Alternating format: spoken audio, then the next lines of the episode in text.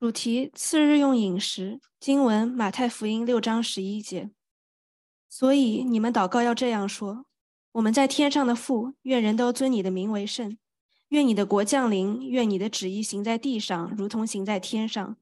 我们日用的饮食，今日赐给我们，免我们的债，如同我们免了人的债，不叫我们遇见试探，救我们脱离凶恶。因为国度、权柄、荣耀，全是你的，直到永远。阿门。这是上帝的话。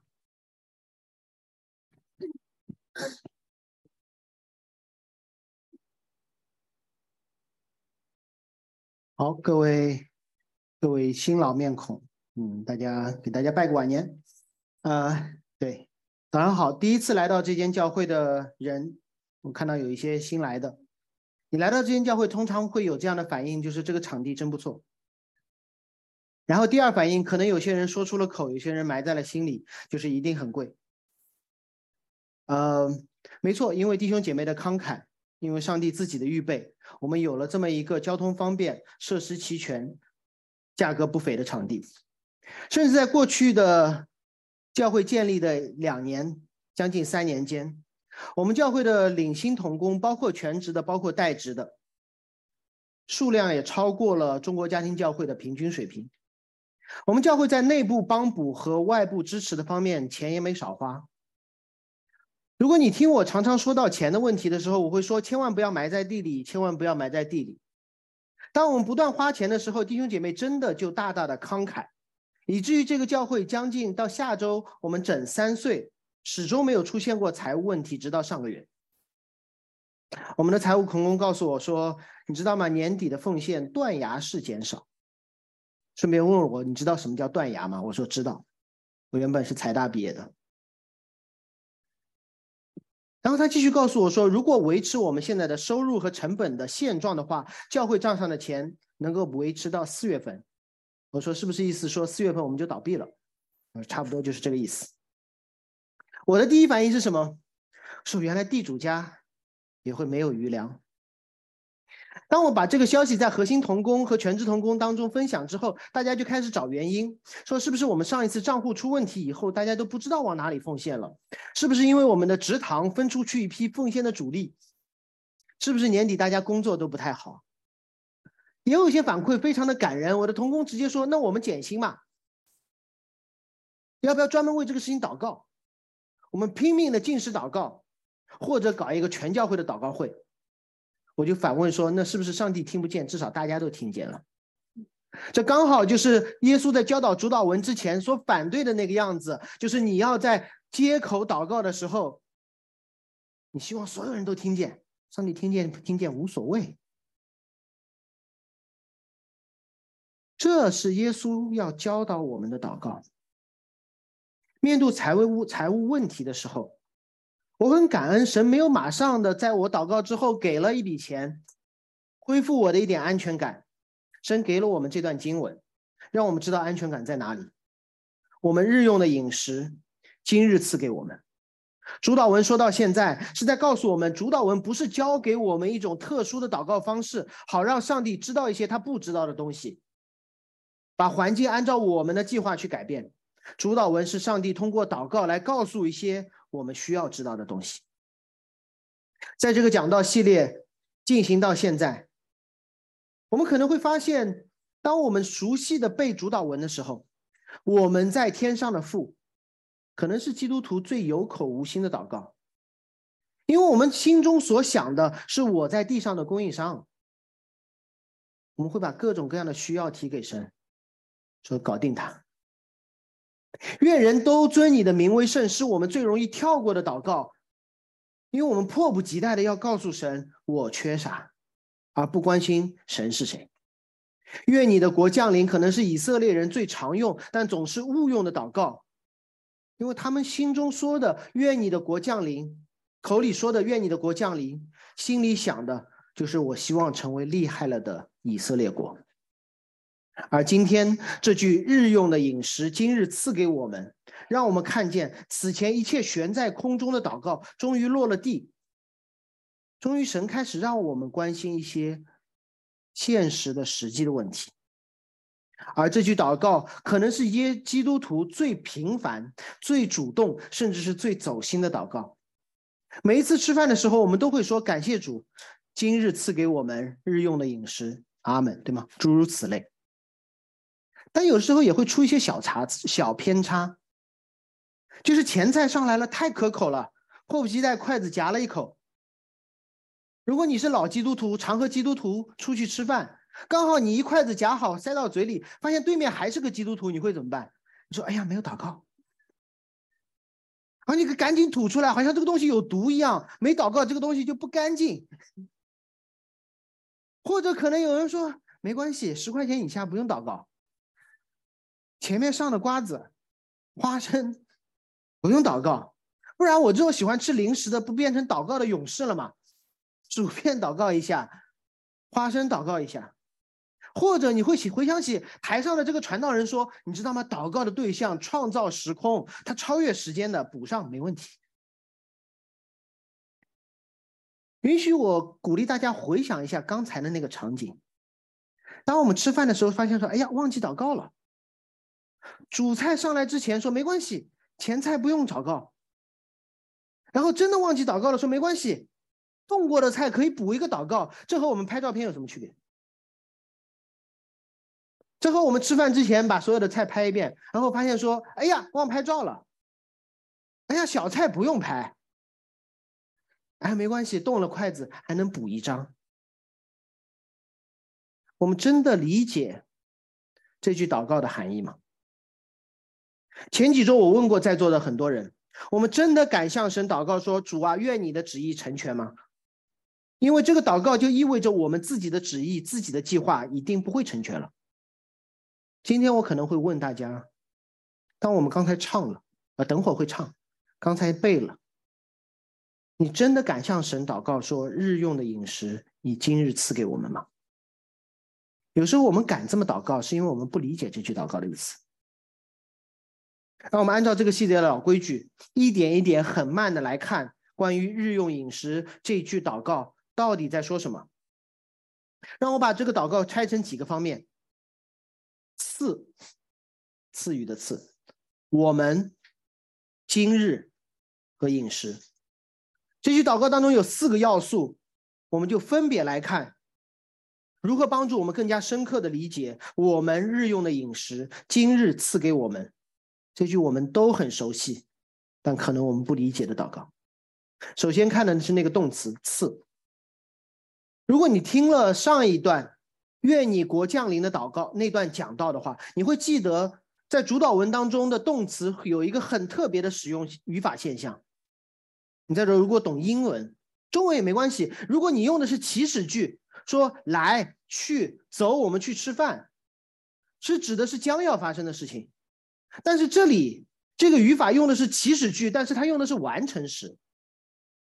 这是我们在初中、高中、大学、大学物理里面，呃，不就是大学英语里面没有学过的东西。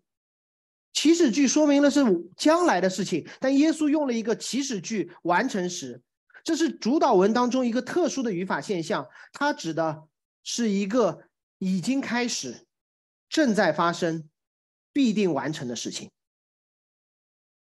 主导文不是让我们告诉神这些事情你不知道，请你去办一下。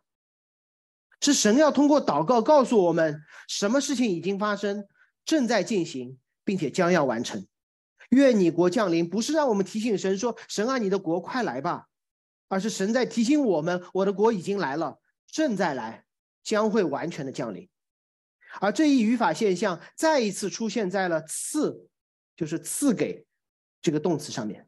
又是一个祈使句，又是一个完成时，说明什么？说明赐这件事情，赐日用饮食这件事情是已经开始，正在发生，必定完全的。而我们在这个过程之中，其实某种程度上，在我们吃饭做谢饭祷告的时间点，正在帮助我们理解这个赐。完成时祈使句，他要表达的什么？好比今天聚会结束，我们可能三五成群说走，我们一起去吃午饭。然后呢，我们可能去楼下或者是过马路去 AI 大厦吃。我们什么时候会做那个祷告？今日的午餐，主你赐给我们，是我们坐电梯的时候祷告吗？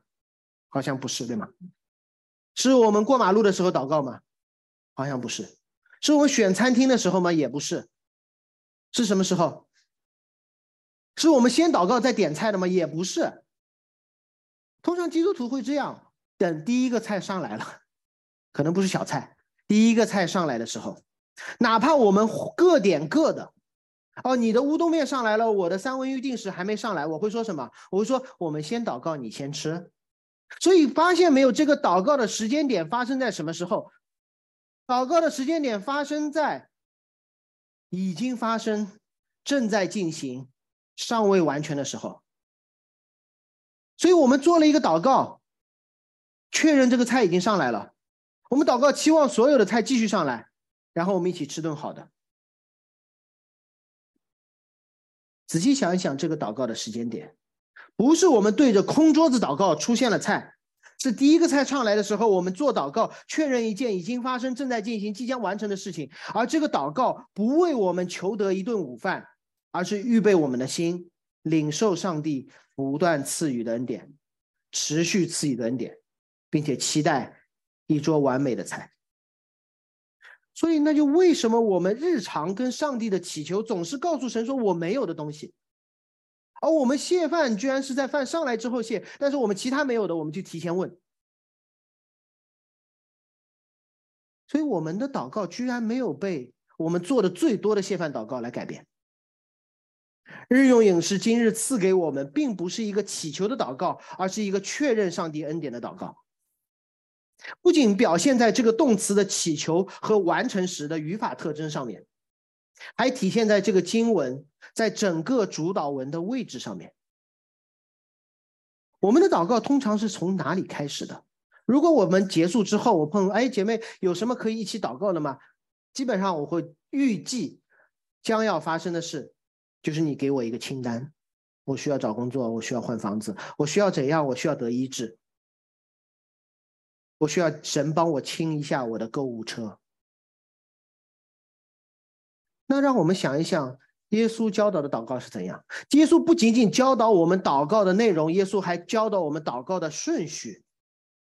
所以，日用的饮食今日赐给我们的上一句是什么？是神的国降临，愿你的旨意行在地上，如同行在天上。那到底什么旨意呢？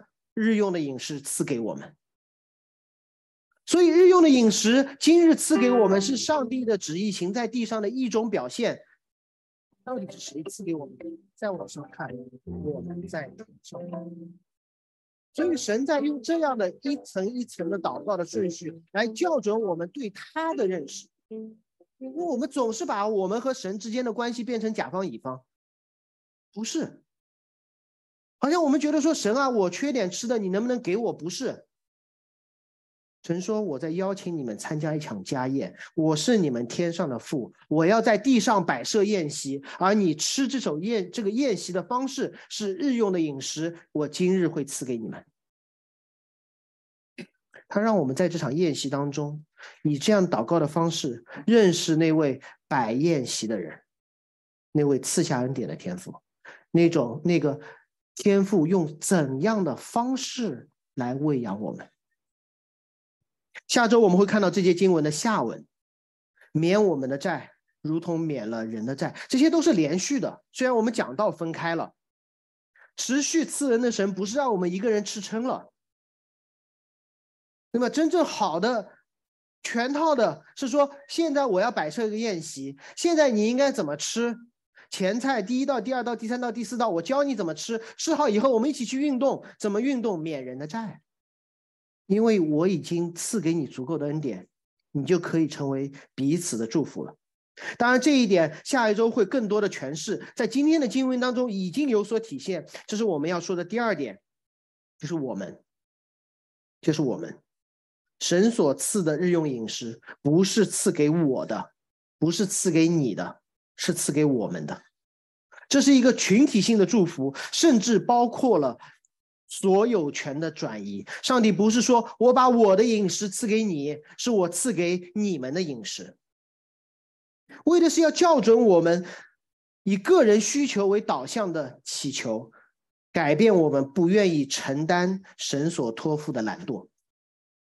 清教徒对我们做出了分别的诠释，这里面发现有两个我们，第一个我们是用来形容日用饮食的，这个饮食已经是我们的了，不是神的，我不是吃神的，是神给了我们说这菜是你的了。清教徒神学家 Thomas Watson 说：“玛纳是上帝的，饮食是我们的，意味着上帝让我们做管家。”不是你张口我来喂你，是我把饮食给你们，你们好好的管理。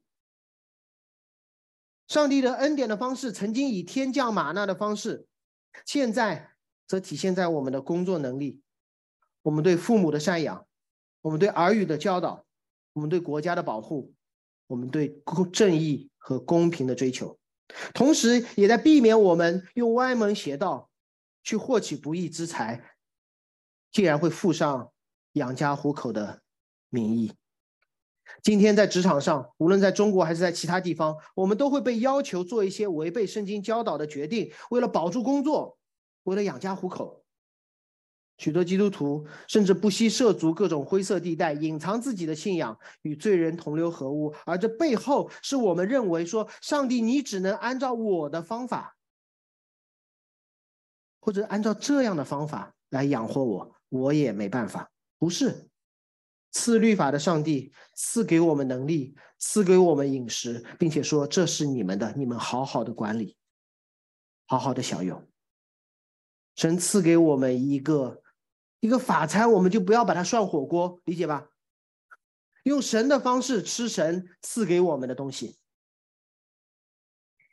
第二个，我们更加的重要。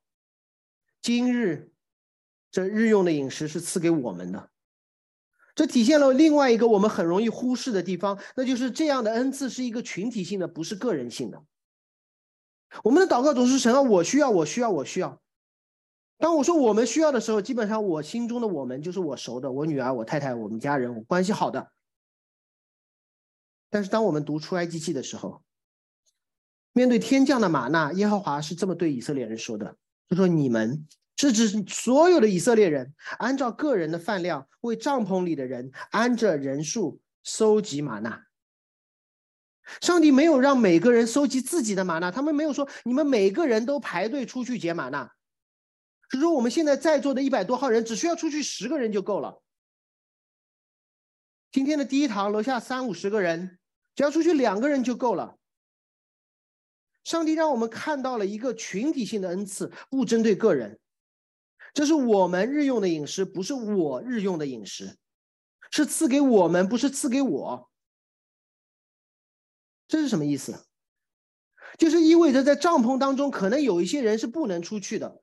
按照摩西的律法，不洁净的妇人是不能出帐篷的。按照摩西的律法，那些老年人、那些寡妇是不需要出帐篷的。所以在。整个以色列全营当中，会有一些年轻力壮的人替所有的人去把那些玛纳背回来，按照个人的量。这意味着，当我们今天有一些资财、有一些能力，看到他人在忍饥挨饿的时候，我们的第一反应不应该说他懒、他懒、他懒、他笨、他活该、他机会不好，而是神让我们看到这些有需要的人，让我们知道神给了我们。所有的人以恩典，好让那些年轻力壮的，好让那些拥有更多机会能力的人，去彼此帮助。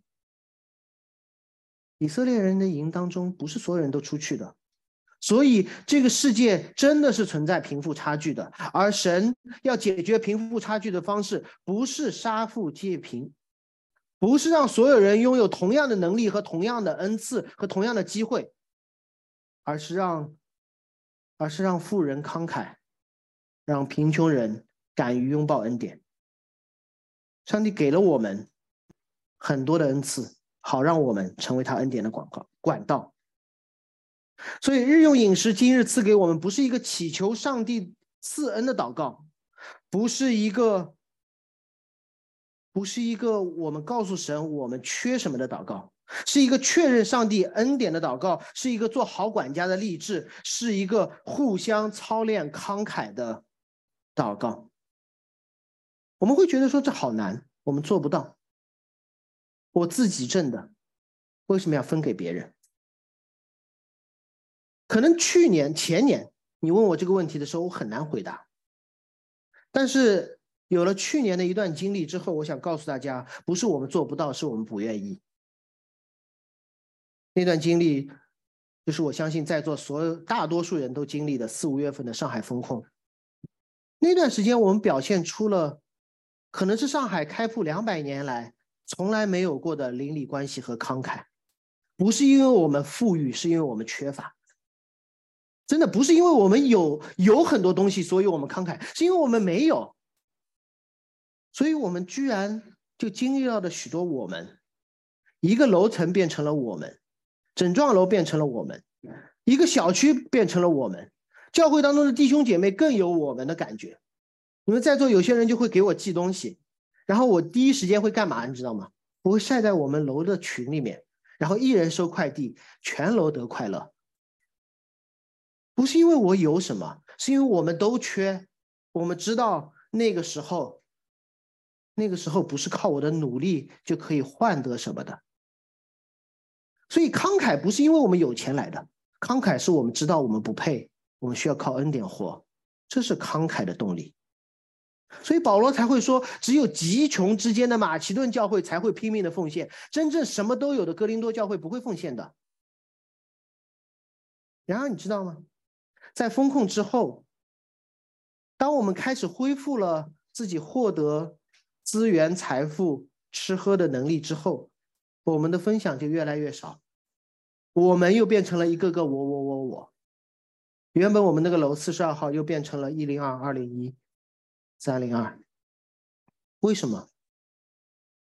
因为同样的那些东西、那些菜、那些食物、那些可乐。之前在四五月份，是我们视为我们不配有的恩典，而后来就成了我辛苦一年赚来的工价。细想一下，是不是一样？而且我们会假设别人会和我一样，你的恢环境好了，你们都恢复自己的获得财富资源的能力了，那我们就按照一个上海人的标准，互相保持一些距离吧。你知道吗？我们的概念的缺失是可怕的，是要命的。我们家二零一，你来过的或者给我发过快递的知道哈，在风控期间，我们认识了，我认识了一零一，认识了一零二，认识了三零二，更认识了四零一。四零一的住户是一个严重的抑郁症患者，他间歇性的会失去记忆和自理能力，所以全楼都知道他手机的密码，不然就没法排队做核酸了。然后我们要确保他一直有东西。不仅要确保他有供应，还要确保他吃，因为他常常忘了吃饭，他忘记冰箱里有什么，所以几乎每天他的家门都会被敲开三次到五次。哎，早饭吃了吗？午饭吃了吗？我当然没能力，我们家的一零二的那个女主人会上去给他做饭。我在他冰箱里找到过他的手机。结果封控两个月，他在闵行的姐姐告诉我们说，我弟胖了。他从来没有被照顾的这么好过，但是解封之后，我们都恢复了彼此默认的说，那你可以恢复自理能力了，你我都可以投入到原本的圈子里了。那个四十二号楼的互助群里面，只有一些小区的日常和团购的信息，不再会有 at 后面某某某了。你知道一个月后发生什么？我在我们家走廊里面闻到了消毒水的味道。因为四零一已经死在家里很久了，我们把他忘了。原本一天要拆敲开他三次、五次门的，我们把他忘了。所以可能，可能虽然你会觉得教会里有很多人，今天教会流水的人非常多，你可以刷一下你的好友，看一下一些旧照片。有多少曾经在这里一起聚会，在楼下一起吃饭，在小组里面互称我们的人，可能已经被我们忘了。可能我们只关心神会赐给我怎样的二零二三，我们却忘记我们那个我们。当我念到主导文中我们日用的饮食时，我会意识到这不是在教我们如何祈求得着，而在提醒我们去摆上付代价，敲开那些贫穷的、惧怕的、远离的的那些门，他们不会走出来的，除非我们去敲门，重新去塑造一个共同领受恩典的群体，变成一群我们。当讲到给予、论及慷慨和互助的时候，我们还会有一个错误的理解，常见的前设，我自己还不够，等我有余了，我就会帮助别人的；等我有多了，就会帮助别人的。那今天要讲的第三个要素，会打破我们这常见的错误。第三个要素是日用和今日，我们日用的饮食，神以今日赐给我们。什么叫日用的饮食？日用的饮食，也有些译本会翻成明天的饮食，或者是当天的饮食，就是一天的量。可能你会吃多，可能会吃少，但我保证你一天吃不了二十斤米。所以日用的饮食是有限的，就是你这一天的，什么时候给我们？今天给我们，今天给我们。所以神会告诉我说：“我给你的应许，就是你当天得的，当天收。”不是十年的量，今天给你；不是一辈子量，昨天给你。我会慢慢的给你。这样的供应方式，门徒们熟悉吗？太熟悉了。我们熟悉吗？希望你在圣诞节听的讲道还能记住。这是以色列人在旷野当中，上帝天降玛纳的训练。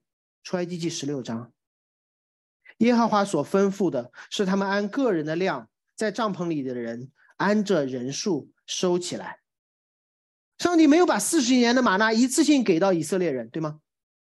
上帝甚至没有给他们说：“好，今天我给你十天的量。”上帝说：“所有的都是玛纳，可以烤着吃，可以煮着吃。”但对不起，没有米其林三星。所以这是神的供应的方式。神甚至对他们说：“所收的不许人留到早晨。”有些人就留了，说：“我想多产一点，万一有人穷的时候，我可以给他呀。”结果，日头晒了就化了，第二天早晨就臭了，所以你根本不可能留。所以上帝让我们求的是上帝按是我们按照他的应许求，就是今日一日的量，神会给我们。从群体来看不会贫穷，从时间来看今天肯定饿不死你。我必须得提醒另外一点，可能你会说啊，那我今天是不是要？要零库存，不是上帝不是在鼓励我们零库存、零存款，因为天降玛纳的日子也只有在旷野的那四十年，即便在旷野的日子，神也让以色列人在第六日存下第二天的，免得安息日劳作。但是，如同刚才我们所说的那个我们，我们不是让现在我们均贫富过共产主义，而是让我们这个词来检验我们是否慷慨关心他人。这里祷告当中的日用和今日，是为了帮助我们去检验我祷告的到底在求什么。我求的到底是我所需要的，还是我想要的？我求的是今日、明日、后日、一辈子的今天就给我，还是说我会感谢神，说你已经应许我每天都不会有所缺乏？比较一下我们的祷告，或者我会比较一下我的祷告。有时候我的祷告。尤其是以前创业的时候，我的祷告就是主啊，我一辈子都花不完的财富，请你一次性给我，这样我早点退休。可能还会附上一个比较好的神学的属灵的借口，这样我就可以服侍教会了，还不拿教会的工资。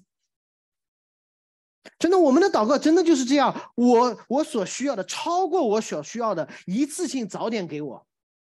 而神的祷告是我们一群人日用的，就这么点。饮食今日就今天，等到明天变成今日的时候，明天就有明天的赐给我们。哪一个更像我们的祷告？哪一个更像我们的行为？你就能理解为什么耶稣要教导门徒这句祷告，并且写下来，不是让我们祷告以改变我们的环境，是让我们祷告来改变我们自己。改变不是改变我们的财务状况，是改变我们。看财务的眼光，因为我们的眼光有问题。问题出在哪里？前面说我们在天上的父神说问题在那里，是因为我们总在一个错误的地方去寻找，只有从父那里，在基督那里才能给我们的东西。我再说一遍，我们之所以会有各种各样的焦虑，我们会觉得说钱要么不够，要么不舍得，是因为我们在错误的地方寻找，只有基督才能够给我们的东西。这两个东西叫身份感和安全感。叫身份感和安全感。为什么我们会去求那些超过我们日用所需的东西？为什么我们希望提前拥有更多的财富？是因为我们希望在这里找到我们的身份感和安全感。接下来我会讲我一个我自己的理论，原创的，未必成熟，未必完全，但是可以给大家一些思考。因为我会把人生拥有的所有的财富分成三部分。三部分，没多，就三部分。第一部分是什么？第一部分是上帝的应许。上帝说：“说我会给你的日用饮食，我肯定会赐给你的。”说白了，就是一辈子保证我们衣食无忧的财富。这部分是上帝的应许。所以，作为教会，我们要成为这应许实现的一部分。如果你没有吃，没有穿，你极度贫穷，你活不下去了，你应该来找教会。因为教会从旧约开始的圣殿到新约的，都一定会去照顾孤儿寡妇，这是教会的责任。就好像今天我们每周周日会在这里聚会一样，我们需要去帮助教会当中那些人活下来。这是神的应许，这是我们可以大胆向神求，向教会求，神会帮助你，教会有责任的，所以不用担心，不用担心生死的问题。第二部分是什么？第二部分是超过日用的饮食，但是被我们花掉的钱。超过日用的饮食，但是被我们花掉的钱。我再说一个事实，我跟你们一样，因为这个理论是我自己检查自己发现的。超过日用的饮食哪些？可能可能是我自己挂在挂在衣橱里面，花了大价钱。一共才穿过三次的唐装，对，可能是相同品质下多了一个 logo，而让你支付额外费用的东西。听上去对，就说的我了。那些财富不是为了确保我们生存，而是让我们拥有多一点点的身份感。按照这个世界的标准，你身上的 logo 不用遮挡哈，你的小区，你的车。总能够让你在神的形象以外拥有多一点点的不一样的身份感，这是事实。我们都是如此。第三笔钱最重要。第三笔钱，第一笔是什么？是上帝应许保证我们能够活下来的，这个根本不需要我们担心。第二笔，可能神给我们恩赐，给我们机会，让我们更加的勤勉努力。我们挣了很多，所以我们可以在神的形象之上多一点点的爱身份感的东西。这也会给我们带来焦虑，因为总有一些身份感比我们更好的人。那第三笔是什么？第三笔是我们的死亡证明出现之同时，我们银行账上的那个数字，就是我们到死都花不掉的钱。你知道那笔钱那个数字的意义是什么吗？给我们安全感。你身上的 logo。你的车、你的房子不给你安全感，给你身份感。我们的安全感从哪里来？或者说我自己对这间教会的安全感从哪里来？不是这间教会现在的装修，是我们童工说账上还有多少钱。所以，所以你就会觉得好奇怪，居然我们的安全感是我们一辈子花不掉的钱，我们的身份感不是我们能够活下来的东西，而真正能够让我们活下来的东西，上帝说你根本不用担心。所以，基于我的理论，毕竟原本财大毕业的，什么叫财务自由？什么叫财务自由？就是你确信上帝会供应你一切的生活所需，基督给你一个完美的身份，复活让你拥有不可夺去的安全感。就像以色列人在旷野当中捡玛纳一样，他根本不用存，因为第二天肯定会有；他根本不用比，因为大家都是玛纳，他根本。不需要担忧，因为神每日的供应，他们财务自由的，财务自由跟你有多少钱没有关系，跟你怎么看钱有百分之百的关系。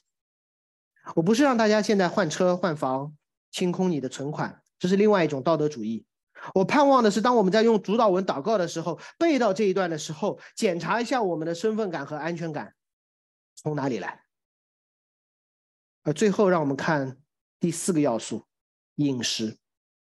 饮食这个词在英文版的翻译当中翻成了 bread 面包，其实也不是面包。就像中国人说，你中午去哪里吃饭，不是每个人都会点一一碗米饭，对吗？所以神在这里说的是最最稀松平常、维生的东西。如果你熟悉圣经当中的福音书，你会知道，虽然当时物资贫乏，但好吃的不止面包，有牛羊肉，有酒，还有烤鱼呢。但是耶稣没有让门徒去祈求一个宴席，而是最普通的赖于生存的面包。主导文在改变我们对生活的认知。原来我们不需要那么多东西。上帝应许的是最基本的生活供应。请你们不要误会我的意思，不是让大家所有人都做苦苦行僧。如果你有很多的资源却过得很苦，这同样不是好管家。但是我想让大家。去知道我们的焦虑、我们的忧愁、我们的身份感的缺失、我们的安全感的没有，到底从何而来？我很喜欢凯勒牧师用的一句话：“让这个世界越活越苦的原因，不是我们物资的缺乏，不是我们努力的不够，是我们不断的把奢侈品变成了必需品。我们不断的把奢侈品变成了必需品，这使我们变得彼此增进。”心中苦读，知道吗？少了许多我们不可、我们认为不可缺少的东西，我们真的是可以活下来的。我们认为我缺这个也不能活了，缺那个也不能活了，但其实能活。跟大家分享我自己的一个故事。啊，已经四年前了，二零一九年，二零一九年我从美国回国，在美国待了四年，所以真的有好多东西。有好多东西，然后有孩子们有东西更多，于是我把东西分成了两类，一类是带不回来的，一个是带的回来的。带不回来的东西就现场卖卖掉，然后送送人，大家清仓嘛，赶紧该拿走拿走，也省得我搬。那剩下我觉得说一定要带回来的，我又把它分成了两类，因为还挺多的，我没法拎上飞机。分成两类是什么呢？一类叫重要不紧急，重要不紧急。我就准备走海运，那另外一批呢，叫重要紧急。重要紧急的东西，我绝对不愿意把它放上一个集装箱，然后从太平洋上走，万一碰到海盗怎么办？或者在那里颠啊颠？是我希望说，我到上海的时候没多久，我就可以得到，我就可以开箱，我就可以看见，我就可以使用。我希望随身带，或者我确保它安全抵达上海的东西。结果没料到，重要和紧急的东西也挺多的。我们弄了好几个箱子，加上我路上回国，我还去旅行，所以怎么办呢？还好朋友多。我有个高中同学在一个企业做高管，啊，他听说了，他就去拍着胸口说：“没关系，交给我，我一个月飞上海两次，还是头等舱，所以可以带很多的行李，保证两个月不到，你就坐等在上海开箱吧。”好，我就到了上海，我就开始发消息问他：“你什么时候到？”工作调整，坐不了头等舱了，每次只能给大家带一个箱子。我说行，没问题，慢慢带。然后不用担心，不用担心，我会经常的来回的。结果原本一个月两次的经常变成了两个月一次，然后再等我也不问了，因为那是一九年的下半年，连航班都没了。所以我现在还有四个箱子在他的地下室里。因为我这箱子里面现在有些什么，我已经忘了，我已经忘了，真的。那些我曾经认为必不可少的、最重要的、一定要跟我一起回上海的东西，没有影响我的生活，我甚至都把它给忘了。我以为的必需品，其实是可有可无的奢侈品，饮食。也是 bread 这个词，不仅指我们的基本需用，同时这也会抓住门徒们的眼睛，因为这是一个在圣经当中反复出现的关键词。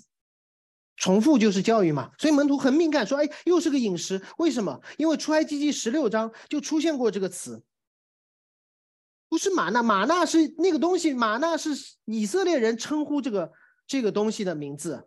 耶和华对摩西说：‘看呐，我要把粮食从天上降给你们。’用的是同一个词。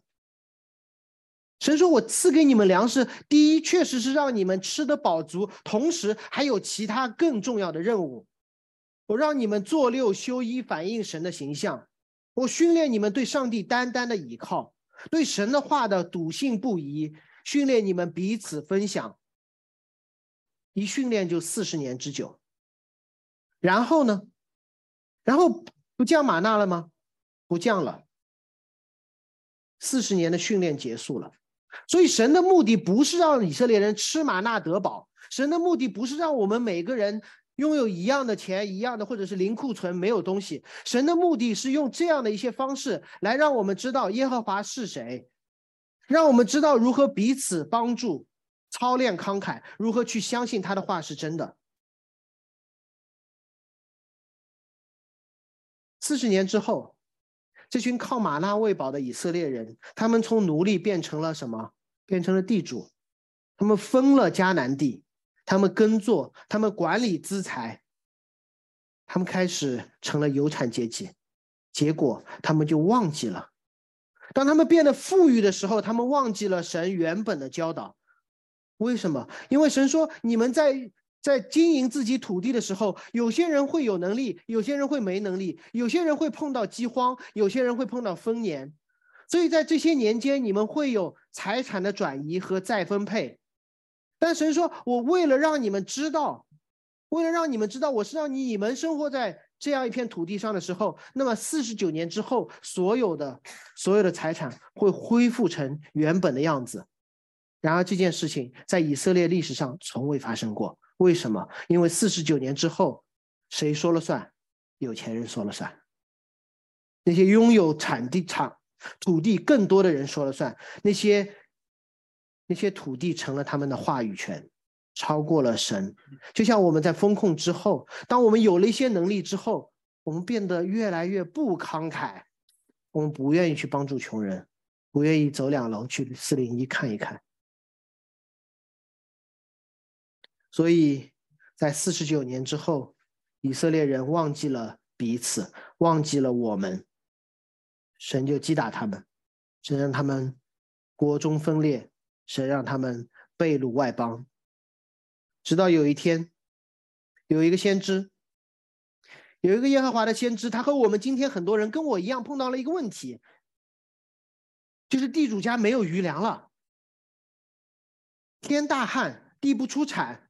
那个先知问耶和华说：“我该怎么办？”耶和华居然对那个先知说：“你要离开这里，往东去。”也是个很小的知识点。你去看圣经，以色列人离开约离开伊甸园是从东边出去的。以色列人照巴别塔是不断往东移的，往东是他们说这个是外邦的地方。神说对，没东西怎么办？去往东走。往东藏在约旦河的东边，一个叫基利希的旁边。耶和华对那个先知说：“你要喝溪里的水，并且我会派乌鸦来喂养你。”乌鸦每天会叼着饼和肉来到你的面前。神没有让这个先知，可能你们已经知道了。有些人圣经熟的，以利亚，他没有说你去那里，乌鸦会给你叼一座肉山，没有，每天叼给你吃。然后呢，先知说好，神我听你的，日子会不会好过一点？结果没有，溪水干了，不是被他喝干的，是旱，依旧不下雨。旱灾太严重了，这是耶和华的话继续临到那个先知，说你饿是吗？你渴是吗？你继续往西顿和撒勒法去，那是犹太先知，他要去一个外邦的外邦，他最不想去的地方。虽然后面你会看到耶稣也去了那里。他说你要住在那里，我吩咐那里一个寡妇，真的吗？原本的财主，原本的地主要被一个寡妇喂饱。神说：“你要真的知道，到底是因为你是地主的身份喂饱你，还是我是耶和华？你要相信。当先知在撒勒法的寡妇家里，他跟寡妇说：“你拿点饼来给我。”寡妇的回答特别的好，特别的有意思。寡妇说什么？说我没有饼，坛里只有一把面，瓶里只有一点油。我现在找点柴，和我和我的儿子做饼，吃完以后怎么办？那我们就饿死了。所以寡妇有多少的饼，多少的油，当天的份，当天的份。而神让这个先知在寡妇家经历了一个神迹，吃了许多日子，坛里的面不减少，没有铺出来，对吗？没有给你十坛的面，没有给你五瓶的酒油，油也不短，也没有满出来，正如耶和华所说的。所以神不是说我要喂养你，我是让你看到耶和华说的话从来都没有改变。是我们因为环境不断的改变，神说我从来没有改变。在基利西旁的乌鸦那里，在撒勒法的寡妇那里，以利亚，你面对缺乏的时候，神让以利亚再一次经历旷野中。旷野中，马纳喂饱以色列全营的状况，这个还是只是一个人，先是在基利西旁的一个人，然后在寡妇家的两个、三个人，然后神让以利亚经历更多的我们。我继续看这个故事，三年后，耶和华说：“好，我已经训练你，训练好了，你真的是相信我的人了。你每天吃寡妇家的那一点点的面，一天够一天。”我不让他增加，你第二天就饿死。但是我每天都让他增加，三年之久。说以利亚，你可以去见当时外邦的那个君王亚哈了。以利亚没有孤军前往，以利亚在路上碰到了一个敬畏耶和华的人，叫俄巴底。这个人很妙，他碰到以利亚也没有给他吃，没给他喝，没有给他某种战术。他告诉以利亚一件事，他说在国中大受逼迫耶和华先知的时候，我。藏了一百个耶和华的先知，然后呢，我没有给他十年的战略储备，我每天用饼去喂他们。乌鸦在基利西旁用玛纳的方式喂以利亚，寡妇在撒勒法用玛纳的方式喂以利亚，俄巴底在山洞用玛纳的方式喂了一百个以利亚。故事还没有完。当以利亚在最沮丧的时候、最抑郁的时候，他人生最黑暗的时刻，他被追杀，毫无安全感可言。他觉得好像就只剩下我一个人了，还不胜列祖，他的身份感也没了。他在山洞里求死，他说：“干算了，主，我死了算了。”神怎么说的？当他睡着的时候，有一个天使拍了拍他，说：“看烤饼，要不要吃？不是简单的让他吃饱。”是带来他的回忆。上帝在以利亚最糟的时候，身份感全无、安全感塌房的时候，上帝继续用饼在旷野、在山洞当中宣告自己的名。在逼迫下，一百个先知被饼供应。你自己在基利西旁，在寡妇家中被饼供应。现在在山洞你的至暗时刻。上帝还在用饼来供应，是不是饼？不是饼，是同样的这个记号，不断的把以利亚带到了上帝的面前，所以你就知道以利亚在山洞里面根本不值得同情，你知道吗？上帝救他出大旱，他认为神没有能力；上帝让他见证了寡妇儿子的复活，他觉得耶喜别会杀掉他；上帝让俄巴底告诉他说还有一个先知保护着一百个先知，以利亚说不不不，我只有有一个人。但是神继续的用饼的方式提醒以利亚，提醒以利亚，说神没有变，我在供应你，我在赋予你身份感，我在给你安全感。然后以利亚真的改变了，他改变的是什么？他找到了另外一个以利亚，叫以利沙，他们组成了另外一个我们。上帝曾经供应，上帝持续供应，上帝始终的供应。以利亚找到以利沙之后是完吗？没有完。当一群门徒在旷野当中，他们又没东西吃了，哇，真的是。所以我今天觉得说，我们教会觉得财务上面碰到一些问题，真的应该感恩，因为我们在应验圣经当中这么多次没东西吃，没东西吃，没东西吃，我们还不至于。然后门徒就饿的不行，结果有个人拿来五个饼两个鱼，他们就像就像旷野当中的玛纳，就像那个寡妇的面缸，不断的传好像也不见少，不断的传也不见少，那传不传也不见多，一传就不见少，所有人都被喂饱，但那个神迹没有终止在那里。马可福音紧接着记载了另外一个神迹，就是耶稣在门徒面前的时候，门徒说：“鬼啊！”耶稣是什么鬼啊？是我。马可多了一个注脚，说门徒不明白分饼的事，所以没有认出耶稣。饥饿从来不是为了让人寻求吃饱，饥饿是上帝预备人去寻求救赎之道。食物，也就是饼。确实可以填我们腹中的饱足，但整个圣经当中一直把人指向那位赐生命饼、降天粮的神。所以，当我们无论是个人还是教会，遇到缺乏的时候，我们应该怎么办？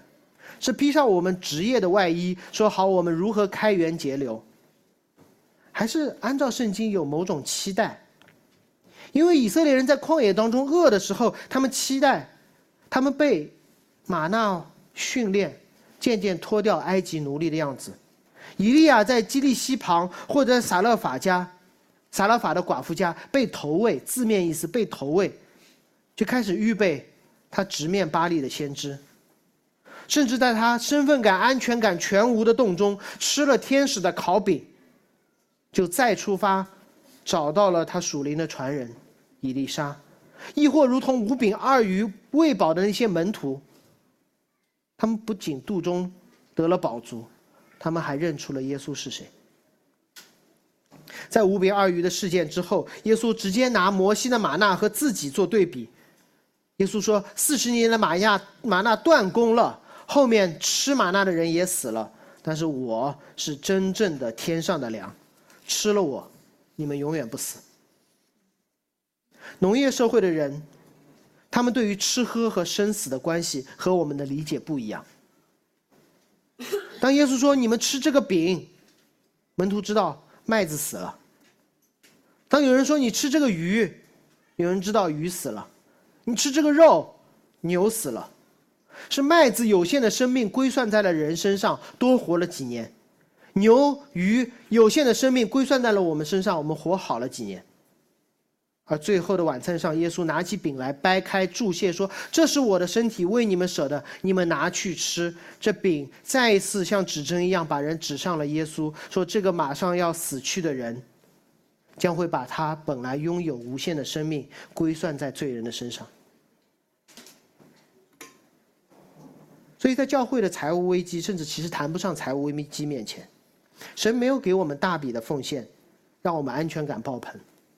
神赐给我们这段经文，让我们知道谁才是供应的主，以至于此刻面对的根本不是危机，而是上帝的训练。期待这间教会更加的被神使用，不断的往东往外邦人当中去走，去寻找到下一个以利沙，去脱去埃及的身份。而你知道吗？若若这间教会始终在传讲耶稣基督，真正的天良总在我们中间，直到世界的末了。那天天吃玛纳挺好的，没有库存也挺好的，因为这是耶稣最后的应许。耶稣在马太福音最后的应许是：你们要使万民做我的门徒，奉父子圣灵的名给他们施洗，凡我所吩咐你们都教训他们遵守。然后呢，他说：我生命的粮必与你们同在，直到世界的末了。所以我们怎么确认这间教会一无所缺？十件大使命啊！所以当童工问我。童工我说：“哎呀，教会财务不好，我们应该怎么办？”我说：“拼命传福音喽。”他们当时觉得说我是条件反射，因为我总是把这句话挂在嘴上。然后说：“真的吗？”我也没有解释，不是因为我解释不了，是因为我要保证今天的讲道不早点剧透。所以，到底无论是你个人还是教会，当我们碰到各种各样的缺乏的时候，我们应该怎么办？忠于福音的使命就好了。我们一起祷告。我们日用的饮食，主你今日赐给我们。我们在天上的父，谢谢你把你的独生子赐给我们这群身体灵魂都饥饿贫乏的人，让我们得以饱足直到永恒。主每日的饮食是你天恩的记号，求你赐给我们信心，领受这恩典，并成为你恩典的管道，邀请更多的人、更多的人加入这天父的宴席。奉耶稣基督名祷告，阿门。